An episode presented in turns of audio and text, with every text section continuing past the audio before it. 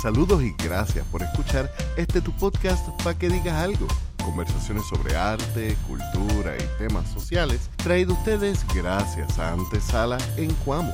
Yo soy Leonel Santiago y hoy concluimos nuestra conversación con la autora, profesora y teatrera Ana Mari Santiago Santos.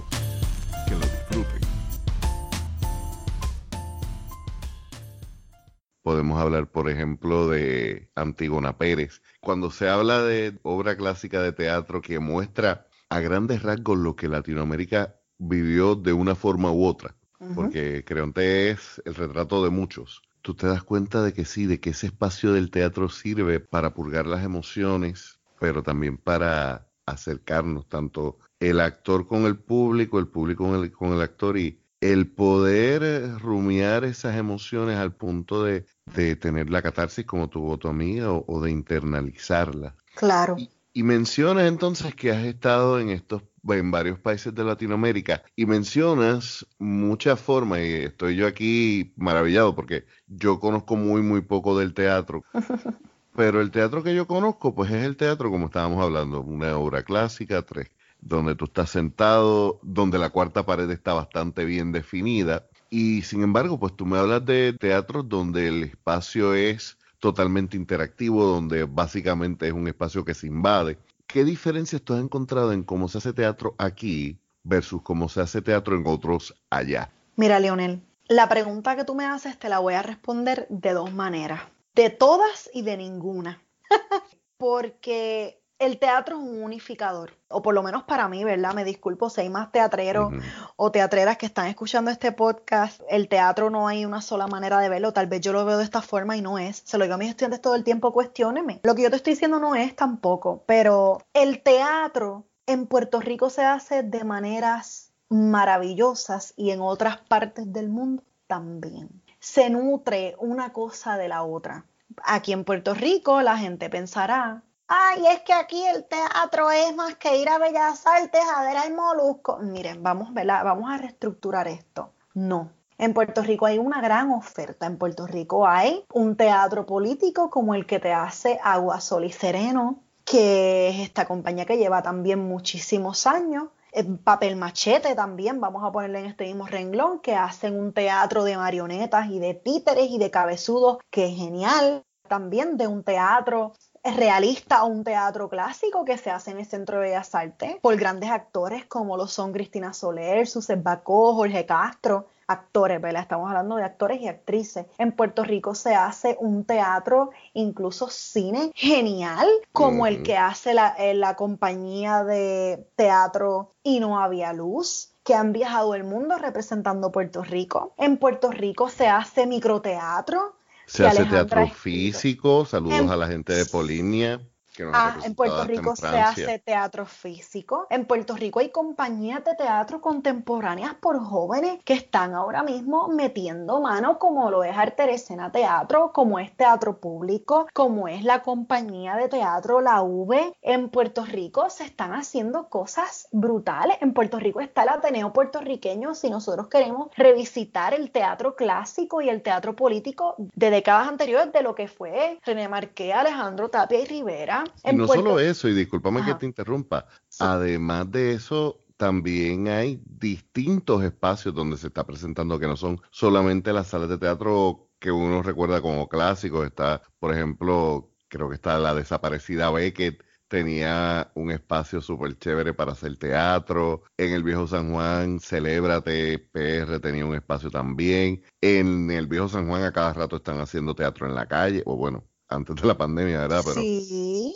Ah, esto te iba a decir, tenemos un Johan que hace estatuas vivientes. Estatuas vivientes. Que, es otro gran artista que, ha sacado la cara por nuestro país en, en otros espacios públicos. Puerto Rico tiene bagaje teatral, tiene mucho bagaje teatral. Aquí hay artistas, hay grandes artistas yo no sé si esto es un efecto de, la colonia, pero de Puerto Rico pues salen grandísimos artistas, grandísimos artistas. No estamos hablando solamente de los grandes artistas que hacen televisión, también en Puerto Rico tenemos stand-up comedians, que es también ahora otro tipo de teatro que, que también se trabaja, o sea, hay una diversidad. Entonces, respondiendo a tu pregunta, que es difícil, en Puerto Rico se hace un teatro que puedes encontrar en otras partes del mundo, como que no. Tú no vas a encontrar una compañía ni siquiera parecida a lo que es y no había luz en otras partes del mundo. Puedes ver cosas, pero tienen su, sus particularidades. y ahí es a donde yo quería enfocarme, en esas particularidades que tú puedes decir, esto es bien específico de nuestro teatro.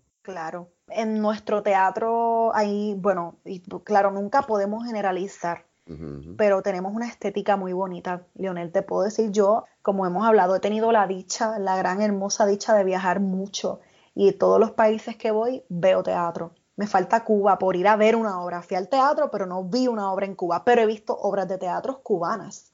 Eh, por actores cubanos y, Puerto Rico, yo me atrevo a poner a Puerto Rico en un país con un buen teatro. No, no, no solo porque yo me mi isla, sino porque me atrevo a enseñar el producto de aquí porque es de una alta calidad. Y ahora también te puedo decir que estas particularidades otros países también las tienen y no quiero poner a ningún país en desventaja. Por sí, y por eso, por eso usaba la palabra particularidades y no que es mejor o peor, sino qué nos hace únicos, qué hace otros países diferentes, qué, qué influencias tuviste en otro lado que tuviste, coño, yo quiero adoptar esto, me gustaría experimentar esto que no lo he visto acá. Pues mira, he visto muchas cosas. Te puedo decir que algo que me voló la cabeza fue en Argentina. Fui a un festival de teatro en Argentina y visité este lugar que se llama Teatro Ciego. Y yo decía, ¿pero qué es esto? ¿Qué? Sí, ese nombre suena semi-contradictorio. Y no lo hay en otro lugar. Nació en 2008 en Argentina. O sea, estamos hablando de un teatro súper reciente. Y es un espacio donde se dejan llevar por las capacidades de las personas, no por sus discapacidades. La gran mayoría de sus actores o sus músicos son ciegos y tú entras a un espacio donde tampoco hay luz, como el teatro negro, pero en este caso no hay black lights, nunca vas a ver nada. Es una obra de teatro que tú escuchas te ponen olores, te dan cosas para que pruebes comida, hay música en vivo y es una experiencia sensorial como si se dijera que fuiste al teatro a ver cine 4D, pero sin ver nada, todo es por sensaciones. Y obviamente también tiene la experiencia de que está el elemento más lindo del teatro, que es que es efímero que se hace en el momento, que es vivo. Entonces tú estás en esa experiencia y yo salí muy emocionada de ese lugar. Eso yo no lo he visto en otro lugar, no lo he visto en Puerto Rico. Pero claro, también si ponemos a Argentina en una posición de cómo se encuentran las artes se fomentan, las familias, cualquiera va al teatro, es un jangueo normal para la gente, los artistas viven de eso porque está el espacio en Argentina, nada más en Buenos Aires. Lionel, en Buenos Aires hay un, se presentan aproximadamente 1.200 obras un fin de semana. 1.200 obras de teatro. Sí. En la ciudad de Buenos Aires que es una ciudad... Eh, inmensa. Sí, no es inmensa, o sea, pero estoy, estoy tratando de más o menos una extrapolación que, que eso sería con que tú dijeras en Puerto Rico hay 20 obras de teatro distintas llenas. Se, eh, eh, un fin de semana, eso es una obra de Dios hoy día. Diría que más, porque ahora mismo te, digo algo, Lionel, en Puerto. Rico lo que te digo, no se visibilizan los espacios, pero en Puerto Rico hay actividad y se presentan muchas cosas eh, simultáneas. Se olvidó decirte también en Puerto Rico está resurgiendo lo que es el circo. El Bastión está haciendo unas cosas brutales, las chicas de Circo Teatro Bandada, lo que es la improvisación también está en Puerto Rico. Tenemos la Liga Puertorriqueña de Improvisación Teatral y un chorro de otras compañías que le están metiendo a eso. Pero en Argentina sí, claro, no podemos comparar. Yo quedaba fascinada, yo miraba a la izquierda, había un teatro, daba dos pasos y había otro teatro, un espacio. Entonces sí, ¿verdad? También es que te das cuenta cómo la cultura y cómo el país maneja la cultura de una manera distinta. Lo has mencionado antes y aquí lo hemos discutido ad nauseum. Yo creo que uno de los problemas de uno ser una colonia es que las artes se comprometen porque las artes fortalecen y nutren la identidad de un pueblo y eso no es conveniente para quien nos tiene la bota en el cuello. Has hecho uso de, unos términos a los que quiero señalar, porque es, una particularidad de tu línea de arte. Y es que has hablado de dirección teatral, has hablado de actuación, también de ser teatrera. Y no es lo mismo ser actor que ser teatrero, no es lo mismo ser director que ser teatrero, porque el, teatrero hace de todo en el teatro, básicamente. Es alguien que ha corrido todas las bases. Me equivoco en la percepción sobre ese término. Porque Estás en lo correcto. porque muchas veces lo recuerdo con la discusión que se forma a veces con la palabra performero en español. No, pero performero es, viene de la palabra performance y performance es un género particular, ¿verdad? Eh, de teatro. Diache, ya nos metimos a hablar del performance. Este, déjame primero hablar de lo del teatrero y después te digo lo que es performance. Un teatrero básicamente es esta persona que mete mano en todo. Porque, y te lo digo también, vuelvo a lo mismo, soy profesora, veo a mis estudiantes y todos quieren ser actores y actrices. Todos quieren estar en el spot. No se dan la oportunidad de conocer que hay cosas más atrás, más allá, como la dirección, la escritura, que incluso, y me disculpan mis compañeros actores y mis compañeras actrices, es mucho más creativo estar backstage que ser el actor. Tú puedes ser creativo siendo, claro, cuando tú eres actor, tú propones y tú eres un personaje y tú le, le, añades tu toque. Pero el director es esta persona que tiene un lienzo en blanco y con cada uno de los elementos del teatro, el vestuario, el maquillaje, la actuación, la iluminación, lo va pintando, va pintando ese lienzo un dramaturgo eh, pinta una historia, un luminotécnico te va dando unas sensaciones con las luces, o sea, hay un elemento de creatividad, de incluso hasta una responsabilidad enorme de lo que va a ser la catarsis o lo que va a ser la obra de teatro en general. Y, un teatrero es el que mete mano y te dice que sí. Hay que cortar madera, dale. Hay que limpiar el piso, sí. Vamos para las luces, dale. Hay que montar ese foco, vamos para allá. Hay que ponerle la ropa, dale. O sea, eso es lo que hace un teatrero. Y la gente a veces eh, piensa que el teatro es simplemente un hobby o que el teatro no se estudia. Mis mismos estudiantes se metieron a estudiar teatro y al final del semestre todos me dicen, ay, de verdad, este, yo no sabía que había que prepararse para todo esto, porque no saben lo que es, porque es bien complicado. El teatro es literatura.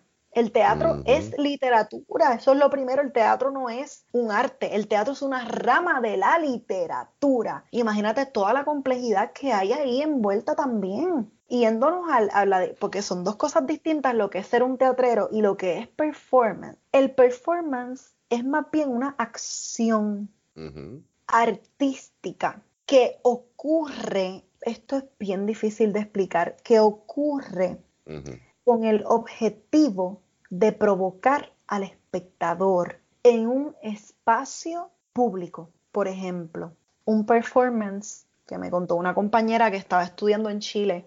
Yo fui a estudiar en Vermont con una compañía de teatro que se llama Bread and Puppet. Esto fue hace como dos o tres años. Y conozco a esta chica que es performera chilena, una belleza de ser humano. Y ella estudiaba, estaba haciendo, creo que era su maestría o doctorado en performance. Ah, se estudia esto. Y el performance para ella graduarse fue en una piscina. Se metieron cuatro o cinco mujeres que estaban en menstruación.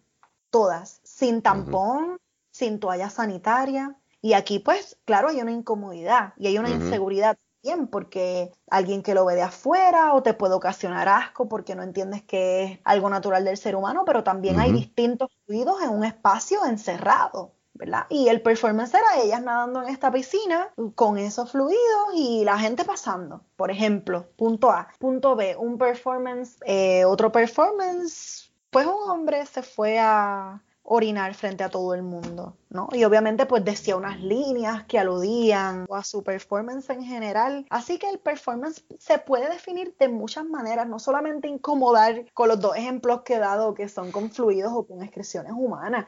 Sí, yo, yo, te voy a decir, discúlpame, puede ser que tenga un statement bien, bien profundo, que tenga un propósito, pero I don't get it. Normalmente yo veo esas cosas y yo lo que veo es, que entiendo el shock value, pero como toda mi adolescencia yo la pasé con el shock value, eh, tanto en la música, como, o sea, el tipo de, arte que, me gustaba en ese momento, como que muchas veces no veo más allá de eso. Y ahí el, error soy yo, obviamente, como público. No, no diría que es un error, Leonel. Yo, número uno, hay distintas formas de percepción. Y número dos, incluyéndome, estamos todos acostumbrados a que hay cosas, a que todo el arte se tiene que entender, a que tiene que tener un comienzo, un desenlace, un final, tienes que entender lo que está pasando, pero existen otras diversidades de performance o de tipos de teatro que no necesariamente tú tienes que tener ese entendimiento, que lo dejan a tu interpretación. Pero el propósito del performance es poner a prueba al espectador, es provocar al espectador. Así que es importante que esa representación se aleje de lo que es el formato clásico de lo que conocemos como teatro. Y normalmente esta persona o interactúa con el público o quiere que el público interactúe con él. Por ponerte un ejemplo, algo, En una de las protestas de Ricky renuncia, yo me tiré en el piso con unos mm. carteles que decían 4645 los muertos de María. Alguien trazó mi silueta en el piso como cuando alguien muere y yo me quedé ahí por hora, que había una multitud de gente, Lionel, y todo el mundo estaba pasando alrededor mío, me iban a aplastar. Pero fue bien interesante porque hubo gente que se tiró al lado mío y también se dibujó, dibujaron sus cuerpos. Eso es un performance, ¿ves? Eh, de una forma artística estoy haciendo algo que incomodo porque yo estaba en medio de la multitud por donde la gente estaba caminando y aparte de eso les provoqué algo, ¿no? Pero esto puede tener un sinnúmero de, ¿verdad? Infinitas interpretaciones. Y eso es el performance. Así que pues eso era un poquito para hablar de la diferencia entre lo que es performance y teatro. Gracias por aclarármelo porque para mí, y de hecho, esto es aquí como quedando un poquito de, lo que pasa tras bastidores. La realidad es que muchas de las preguntas que yo hago es para conocer el proceso, porque son cosas que totalmente desconozco. Y, por ejemplo, a mí no se me había ocurrido el hecho de que el stand-up viene del teatro. Para mí el, el stand-up, el, el, el, uno hablar y como yo vengo de predicar, del dar discursos, pues lo veía como que una forma más de dar discurso. Y no me había dado cuenta de que sí, de que obviamente hay una hay una puesta en escena, aunque seas tú solo, hay una forma de tú dirigirte al público, hay una forma de tú subvertir la, idea, que es básicamente el, el, punto de la comedia, de lo que se espera de ese texto con la intención de una reacción. Mira, Leonel, aquí podríamos definir entonces lo que es el teatro. El teatro se puede definir de infinitas maneras, pero para que exista teatro, para que sea teatro, tiene que tener solamente cuatro elementos. Que haya un espacio donde se pueda realizar, que haya un actor o actriz, que haya un público y que sea en vivo. Con esos cuatro elementos ya tú tienes teatro.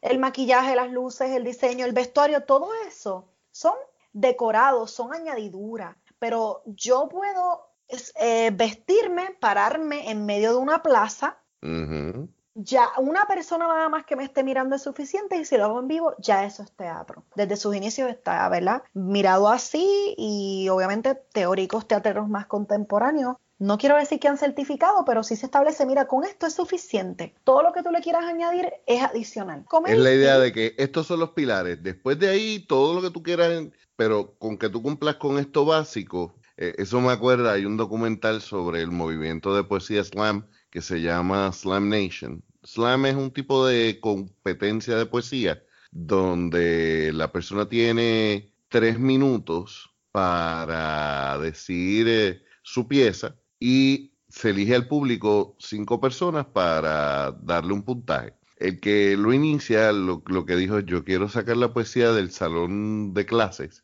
y traerlo al público general y entonces al, hacerlo competencia es una forma de tú tener engaged al público, ¿no? Pero en este documental a mí me encantó que uno de los poetas dijo, tú tienes que escribir un poema que todo el mundo esté de acuerdo que es poesía. Luego de que tú puedas demostrar que tú escribiste un poema que es poesía, todo lo que tú escribas después de ahí está justificado porque lo hiciste. Ya tú probaste que tú sabes lo que es poesía, así que todo lo que hagas por encima tiene valor porque ya te probaste como tú dices, si ya tú tienes esos cuatro elementos, después de ahí puedes construir o deconstruir, pero si cumples con esos cuatro renglones es... Y me, me mencionas eso y siempre recuerdo, por ejemplo, lo que tú hablabas, que, una vez me contabas del teatro de guerrilla, ¿no? El, invadir un espacio público y simplemente invitar al público sin que sepan que son público de inicio. Ajá. Claro.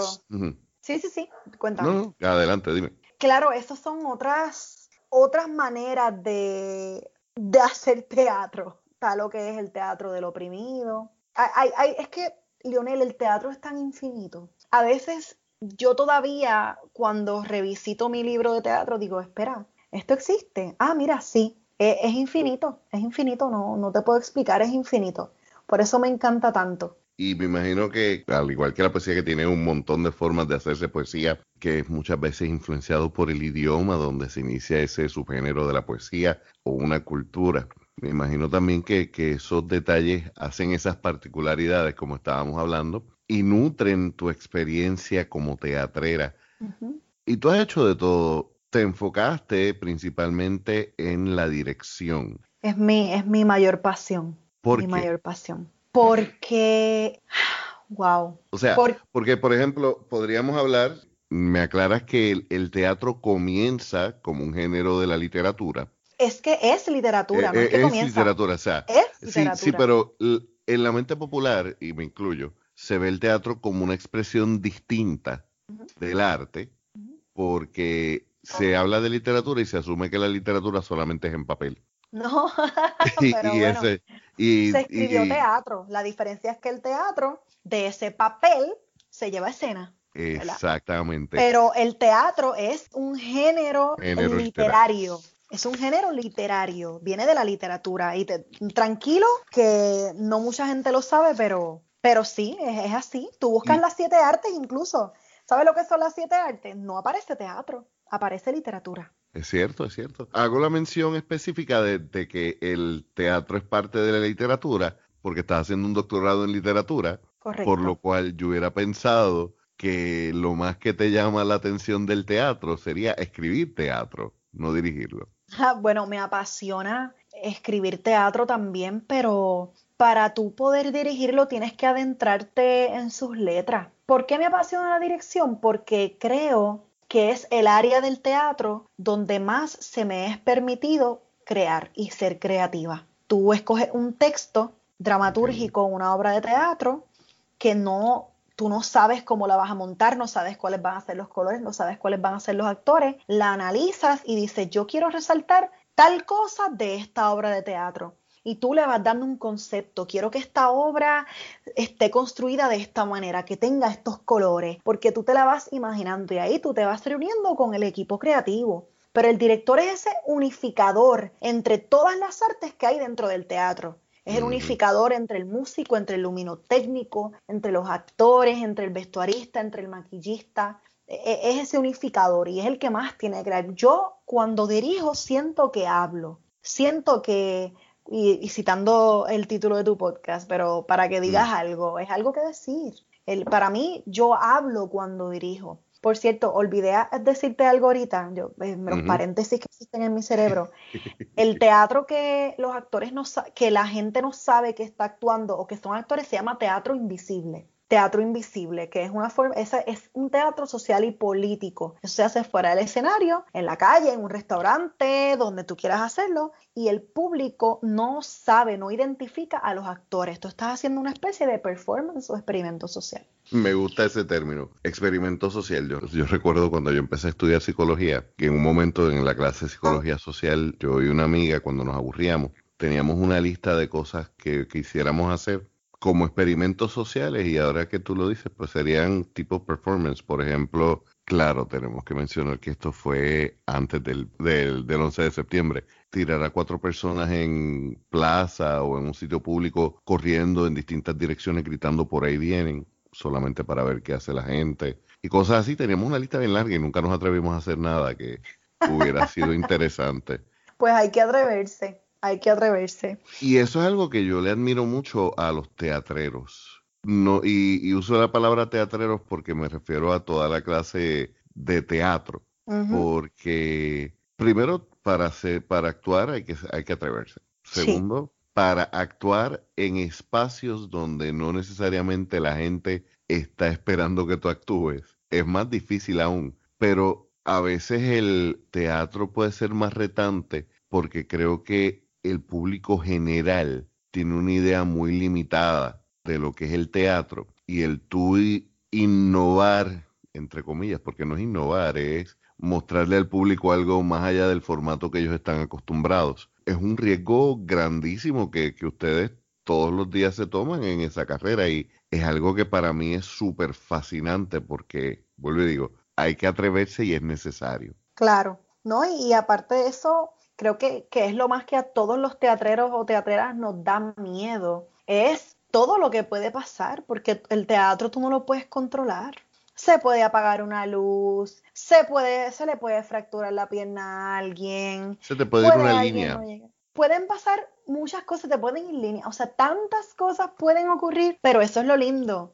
¿Qué es lo que pasa y cómo lo resuelvo? ¿Cuál ha sido así que recuerdes alguna anécdota de estoy en el teatro, estoy ahí y se me fue todo, pasó algo, eh, se apagó una luz y eh, Ay, Lionel, tengo montones. Cualquier teatrero tiene montones. O sea, me ha pasado. Como directora es lo peor, porque ya en ese momento no puedes hacer nada. Como actriz me ha pasado, pero uno lo puede controlar. Pero siendo directora, me ocurrió una vez, por ejemplo, te voy a contar dos de directora.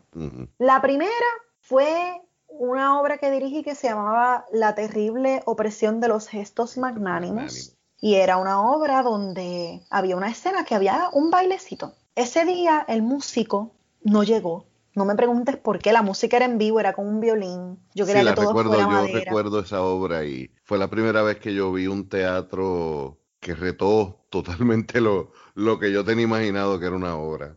Sí, jugaba mucho con la temporalidad, era una obra bastante cíclica, ¿no? Que el propósito era muy simple, decirle a la niña que había muerto su madre. Bueno, y en este transcurso que yo quería, o sea, mi concepto como directora era que yo quería que la casa empezara de una manera, pero cuando se acabara la obra yo quería que la casa estuviera completamente al revés, porque me parecía que eso era la obra, era, era virar la casa al revés. Y pues, y yo, ¿cómo lo hago? Pues ya sé, lo voy a hacer con música, con baile, que los actores mismos en ciertos determinados de tiempo vayan moviendo la escenografía. Ese día el músico no llegó, yo tenía el backup de la música, el sistema de sonido no quería funcionar. Los actores ya estaban en escena. Llegó el momento de la canción y ellos se quedan en el queue esperando así y la canción no sale. Yo recuerdo estar con los de la cabina muriéndome buscando opciones. Claro, ellos eran actores tan geniales y lo son tan geniales que empezaron a tararear la canción. Y ellos mismos lo hicieron y resolvieron. Pero ese día ellos se treparon, porque se trepaban en la escenografía, se rompió una silla. Mira, yo no te puedo explicar todas las cosas que pasaron en esa obra ese día, pero cuando se acaba la función, yo lo que estaba era feliz, pues yo decía, ellos se quedaron así serios y yo, pero ¿por qué ustedes no te están molesta? Yo, pero ¿cómo voy a estar molesta? Sí, lo que pasó, ustedes no lo pueden controlar y lo resolvieron brutal, la función quedó brutal, ¿sabes? Esa fue una. Otra que me ocurrió fue en la Ana el Mago y el Aprendiz por Aristides Vargas había uno de los personajes que tenía que salir de una puertita de atrás del escenario. Pero esa puertita se abría por dentro del escenario y se nos pasó. El regidor no verificó, yo siempre hacía un todo check, no verifiqué tampoco. Y tocó la, la, escena donde ese personaje tenía que entrar, pero tenía que ser por atrás porque era como un personaje de fantasma, parecía un fantasma. Y era una aparición específica. Y yo veo que le tiran el cue y que no sale. Y yo, anda, pero ¿por qué no sale? Y nada, después como a los 30 segundos sale por el lado, porque tuvo que dar una correteada por, por todo el teatro hasta llegar. Me ha pasado a mí como actriz que se me han olvidado líneas, una vez me caí en el escenario. O sea, siempre pasan cosas, siempre. Y por eso es que, que tú me, hablas, me hablabas una vez de que las obras de teatro no deben grabarse porque la magia del teatro siempre debe estar en vivo. Bueno, no es que no deban grabarse. Bueno, en aquel momento tú simplemente no. Pero también era un eh, había algo y ahora que lo dice, me dices que a mí no me gusta verme tampoco. No, yo a mí nunca me ha gustado verme. Yo trato de evitar verme o escucharme también. Pero, por ejemplo. Y discúlpame que te interrumpa, porque eh, eso para mí, como escritor que muchas veces pues hace lectura, eh, digo, yo odio escucharme, pero no es algo que quizás pues sea eh, para tú apretar tornillos de ese performance o, como para pulir algunos gestos, etcétera.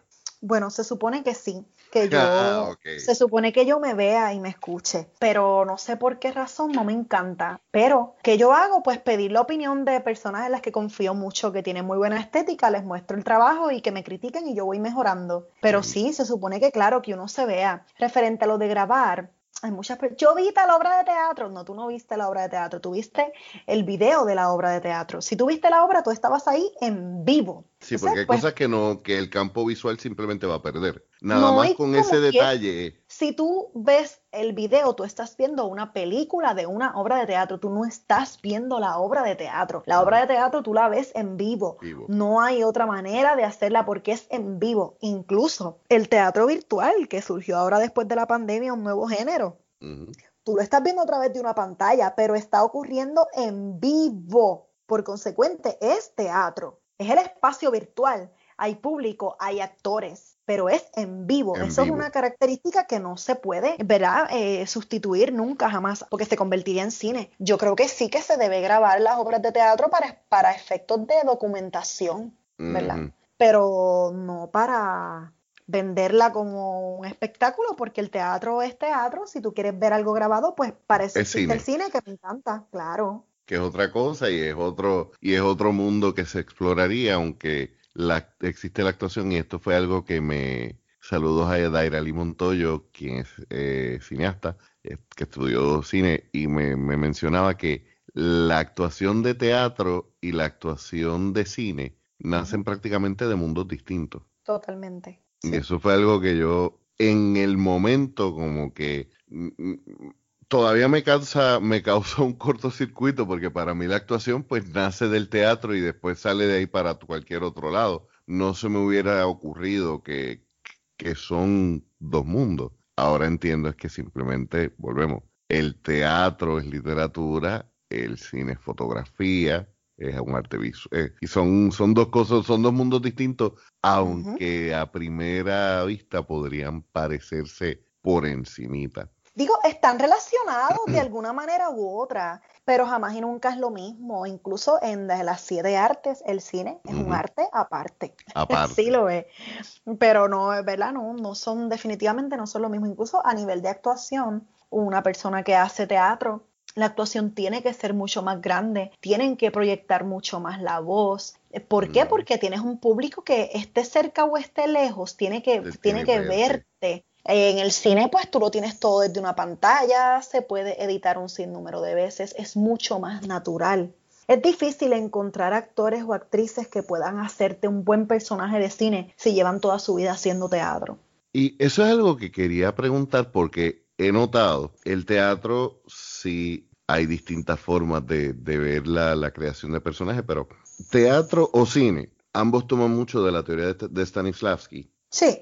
Quien en realidad viene de la psicología, viene prácticamente del mundo de las ciencias sociales y más que de que lo aplica entonces al arte, pero su teoría en cierta medida busca retratar la realidad eh, a cierto modo. Sin embargo, veo que el, el actor de teatro hace un approach muy distinto al approach de, del de cine Siempre asumí que era simple y sencillamente por lo que mencionas, la necesidad de una proyección, pero por lo que me estás diciendo, sospecho que hay razones mayores o aparte de esta, ¿correcto? Pero ¿a qué te refieres, te pregunto, a qué te refieres eh, la técnica de Stanislavski? Porque básicamente, digo, él tiene varios métodos o varias, por decirlo así, enfoques sistemáticos, pero pero mayormente o la más famosa de Stanislavski es la famosa memoria emotiva, donde el actor o la actriz utiliza una memoria de su vida para poder hacer una emoción ¿verdad? del personaje o dentro del personaje. A lo que me refiero es que ambos, tanto el teatro como el cine, tienen esa raíz en común. Sin embargo, el approach es bien distinto. Sí, es muy distinto. Digo, la emoción no deja de ser, yo creo que la emoción como tal no es distinta. No, no. La emoción, pero sí cómo se refleja. Porque si yo tengo, por ejemplo, en el escenario, en, en un teatro que caben 3.000 personas, la persona que está sentada en la última fila tiene que escucharme, tiene que verme, ¿verdad? y, mm. por consecuente mi actuación tiene que ser más grande, aunque ojo, esto no significa que deje de ser natural o que sea tan fake, que sea tan inmensa, que no, hay que tener un balance. Ya en el cine estamos hablando de algo mucho más íntimo, mucho más pequeño, ¿verdad? A nivel de actuación, es mucho más natural. Sí, y que en el cine, la, en el teatro, todo a la larga cae en el actor, porque tú estás viendo al actor todo el tiempo. Eh, el actor no, no sale de, de, escena en, cierto, en cierta forma, mientras que en la película con el ángulo de la cámara, con las imágenes que tú quieras interponer e intercalar. Tú puedes contar una historia donde el actor no es el, mm, donde no todo depende de esa presencia. Por lo tanto, entonces claro, hay muchos más elementos. Aunque digo, DH, estoy pensando cómo se llama esta página de Instagram. Yo sigo una página donde te ponen los guiones de los actores y cómo el actor lo ejecutó. Sí, sí, yo lo he visto. Es es una clase gratis de actuación, es una clase gratis de ver un montón de cosas. Porque tú ves cómo los actores definitivamente tienen una, gran, un gran peso en cuanto a lo creativo del personaje y a lo que qué es lo que este personaje hace. Tienen que hacer una investigación teatral, perdón, una investigación de personaje, pero claro, la edición juega un papel bien importante y la dirección. Por eso es que digo, el director ahí es la clave. Si yo hiciera cine, yo definitivamente también quisiera ser la directora, porque él es el que toma la decisión. Mira, esta, esto lo quiero así, esto lo quiero en close-up, esto lo quiero lejos. ¿Sabes? Esas direcciones las toma el director o el director de cámara. Y fíjate, ahora que tú dices eso, me da risa porque en estos días estaba, soy muy nerdo para muchas cosas, pero muy pocas veces he sido como que súper nerdo en, en un fandom. Y yo soy súper fan de Doctor Who. La última persona que hace ese personaje es una mujer en vez de un hombre. Y muchas personas se quejaron del personaje y yo le estaba discutiendo a alguien que el problema no era la actriz, era que el director no estaba confiando en el público. Y entonces te estaba mostrando demasiado en vez de dejar que tú infirieras. Y no, no te permitía como que tener ese viaje con los actores, que invirtieras emocionalmente. Como tú dices, la, el director es quien te pinta esa escena completa, esa pintura entera con todos esos elementos. Y hemos estado hablando de los distintos elementos del teatro, hemos hablado de cómo todo esto es parte de tu vida. Pero también hablamos de que estás en tu proceso de obtener tu doctorado en literatura. Eso es así. Y además tienes un libro en ciernes ya, está por salir, si es que no, ya tienes fecha por fin. Bueno, hasta el momento, hasta el momento sí, 28 de mayo, si todo sale como yo, como yo lo espero pero sí, voy a publicar mi primer libro. Estoy emocionadísima, asustadísima a la misma vez y bien agradecida porque yo creo que el espacio para tú presentar tu arte, no importa el espacio que sea, es un espacio de libertad. Y estoy agradecida por tener la oportunidad de poder hacerlo. Este libro para mí, yo tuve la, el honor de, de prologarlo y es una serie de cuentos cortos, básicamente todos microcuentos, y el título es Descalza, y son unas historias de la vida diaria. Para mí tuvo unas particularidades que no quiero compartirlas yo, quiero que nos cuentes tú para entonces hablar un poquito de este libro de narrativas que tienes en las manos. Bueno, Descalza es un proyecto que yo lo comencé a pensar desde hace más de seis o siete años y siempre quería publicarlo, pero no me atrevía. Pensaba también que el producto no estaba bien pulido y pues circunstancias de la vida lo dejé en la gaveta. Pero en estos momentos de mi vida y desde hace como un año atrás que estoy bien deseosa de retomar planes pasados o de continuar desarrollando mi, mi carrera artística, pues dije lo voy a hacer. Por fin lo voy a hacer. Así que Descalza es un compilado de cuentos cortos que algunas podrían ser historias que me pasaron a mí, algo autobiográficas, obviamente hiperbolizadas, exageradas, con su... que te cuentan la historia de esta niña que va creciendo y las cosas que le pasan en su diario vivir. Puede ser gracioso, puede ser también cuentos para reflexionar, tienen distintas narrativas, algunos están hechos con narradores homodiegéticos, ¿verdad? Todo, todo depende de cómo lo veamos. Eh, y, es, es, mi bebé, es mi bebé, así que estoy bien emocionada, pero bien nerviosa también. A mí me estuvo bien interesante, para mí fue un viaje que te lo comenté cuando lo empecé a leer, los primeros cuentos se me hizo un poquito difícil de, de agarrarle el, piso y es porque están narrados de forma o están compilados de forma básicamente cronológica, aunque no hay fechas exactas, pero al principio se hace extraña un poquito la lectura y es que te vas dando cuenta de que tú vas creciendo con ese personaje y vas retratando distintas áreas de la vida de esa mujer que eh, eh, viene niña, pero ya en los últimos cuentos es una adulta joven prácticamente. ¿Qué fue lo que te motivó a compilar este grupo de, este grupo de narrativas en específico? Creo que lo que me motivó es que a veces pasamos por desapercibidas o por desapercibidos los puntos de vista de los niños o las niñas y de las mujeres. Yo soy feminista, me considero feminista, siempre lo he sido y lo seré. Y creo que por la niña que fui o a veces cuando miro a mis sobrinos, que son las imágenes más cercanas de niños que tengo, los adultos invalidamos sus respuestas o su sentir. Lo, creemos que son menos. Y yo creo que cuando yo era niña, eso a mí me tocó mucho, Lionel, porque a veces sentía que quería opinar cosas que no se iban a validar por el simple hecho de yo ser una niña. Pero a veces nos olvidamos que los niños también sienten y muchas veces tienen la razón. Lo subestimamos. Y creo que visibilizar cuentos desde la perspectiva de una niña, pero con la madurez de un adulto. Como yo, que a veces digo, ay, yo quisiera volver a ser niña, pero con la madurez que tengo ahora, para entonces valorarlo.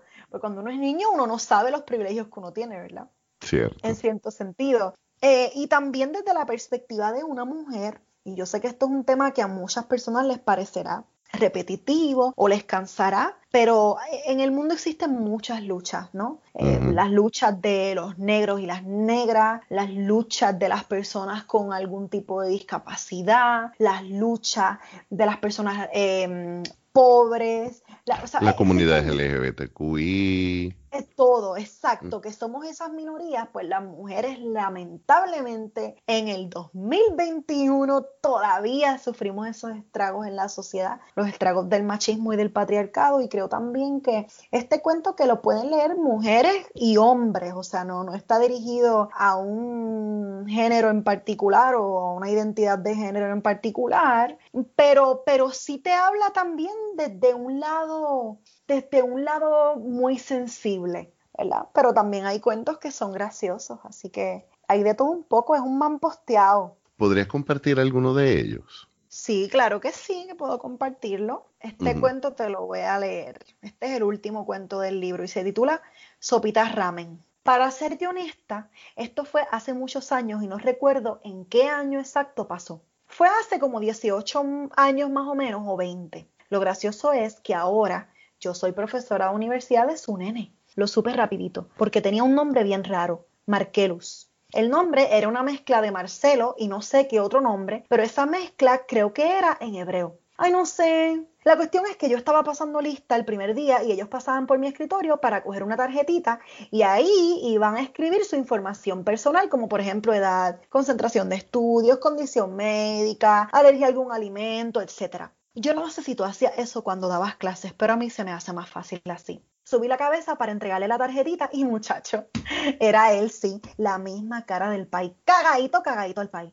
Pues él me miró, pero obviamente no se acordaba. Es que cuando él me conoció estaba chiquito y yo no usaba espejuelos. Yo lo que pensé fue, ay nene, si tú supieras todos los dolores que yo conozco de ti. Pero te digo una cosa, el papá lo abandonó, pero su mamá también era una joyita. Aunque yo no sé qué hay de su vida, yo te llegué a contar nosotras vivíamos juntas para ayudarnos con todos los gastos de renta.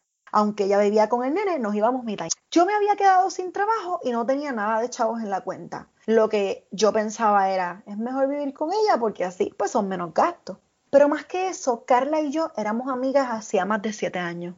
Ella iba a casa de mi familia y todo eso. En la espera de los chavitos del desempleo hubo días que no tenía ni un peso y cuando mami me llamaba yo siempre le decía que yo estaba bien porque no quería preocuparla. Yo tenía un Toyotita de esos que se estaban cayendo en cantos y uno de esos días, casi sin gasolina, me fui al supermercado a comprarme unas sopitas ramen. Estaban en especial a peso, que me quedaban en efectivo. Podía comer algo todos los días hasta que me depositaran. Además, yo llevaba algunos meses siendo vegetariana, que no me iba a estar malo comer fideos pelados qué flaquencia yo tenía encima. Me puse bien delgadita, pues ciertamente estaba pasando hambre. Carla lo sabía, pero si hay algo que yo no hacía, era cogerle la comida de la nevera porque con las cosas de otros no se juega y ella tenía el nene. Entonces, ella tampoco estaba en su mejor momento económico. Ese día, Carla me llamó por teléfono cuando yo estaba comprando las sopas y me dijo, ven para casa que ya mismo vamos a mandar a pedir pista que yo la voy a pagar. Mira, yo que tenía un hambre tan grande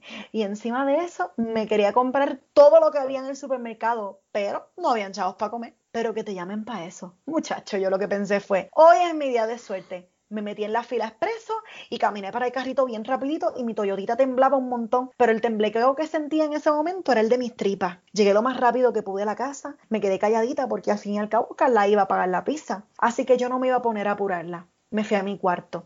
Pasaron las dos horas más largas de mi vida hasta que por fin me tocó la puerta del cuarto. Voy a mandar a pedir la pizza, me dijo. Pero voy a preguntarle a Markelus de qué quiere la pizza, porque si la quiere de carne, tú no vas a poder comer porque tú eres vegetariana. Me quedé callada porque ella no me dio espacio para hablar. Pero como dicen por ahí, a caballo regalado no se le mira el colmillo y yo no me iba a poner a exigir el ingrediente de la pizza. Entonces ella fue a donde Markelus y mientras yo los miraba le preguntó, Markelus, ¿de qué quieres la pizza? Y ese niño que más claro y alto no podía hablar exclamó, mmm, de vegetales, mamá. En ese pero en ese mismo instante Carla cogió el teléfono y pidió una pizza extra carne tamaño extra grande. Me quedé bastante sorprendida porque Markelus había dicho muy claramente que quería la pizza de vegetales, pero al menos la pidió extra grande pensando en los tres. Me quedé jugando con Markelus en la sala como quien no quiere la cosa para esperar el momento en el que llevaran el delivery de la pizza.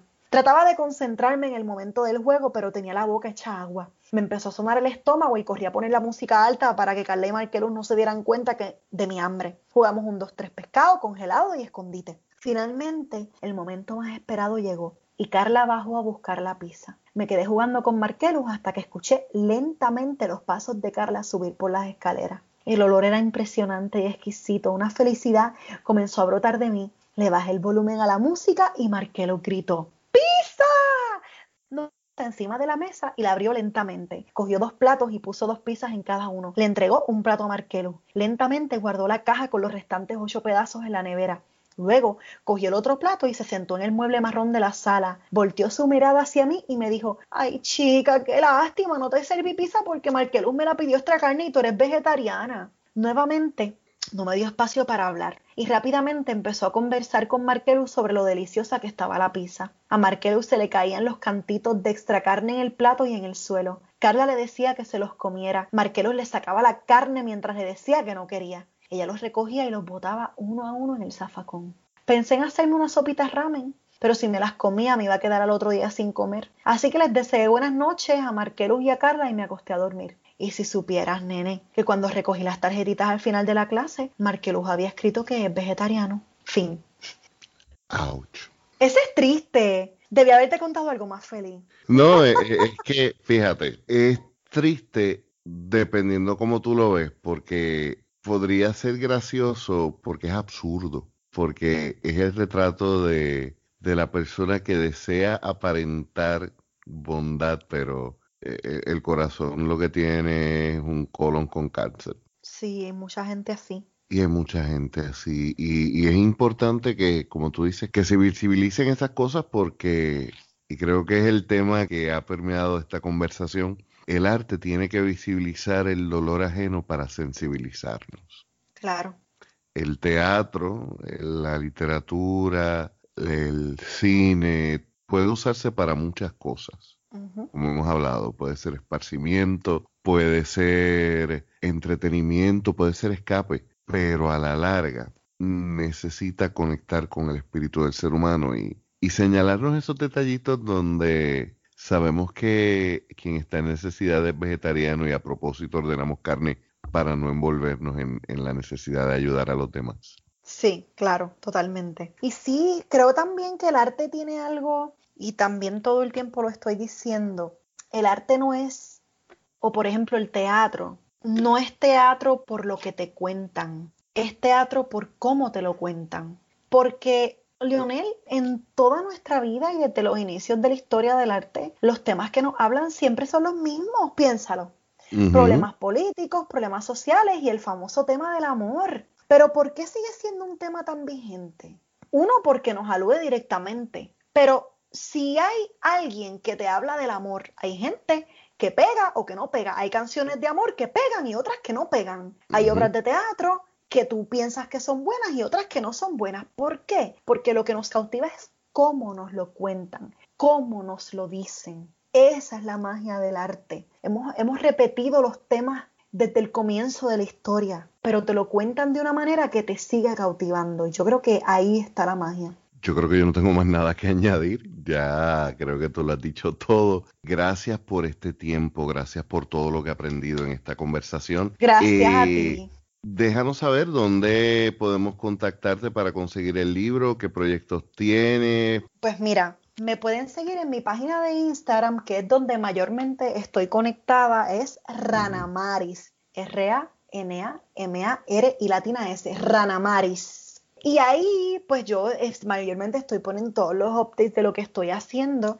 El libro lo estoy publicando por la plataforma de Amazon, pero también lo van a poder conseguir en librerías locales, como por ejemplo, bueno, estoy todavía bregando con los contactos, así que cuando tenga la lista, ya con el sí final, yo me vuelvo a conectar contigo, Leonel, para, para dejarles saber toda esa información. Pero sí me pueden seguir por mis redes, Ranamaris en el Instagram, igual también estoy en Twitter, igual también estoy en Facebook. Y por ahí, o sea, aparte del libro, pues hacer mucha impro, que estoy haciendo espectáculos teatrales. Estoy ahora mismo también dirigiendo una pieza con la compañía de improvisación. Tengo proyectos con mis estudiantes, dirigiéndolos en obras como profesora universitaria. Así que nos mantenemos activos en esto. Qué bello saber que 10 años después sigues teniendo la misma pasión y que a pesar de María, los terremotos y la pandemia sigues haciendo arte. Eso para mí es súper inspirador.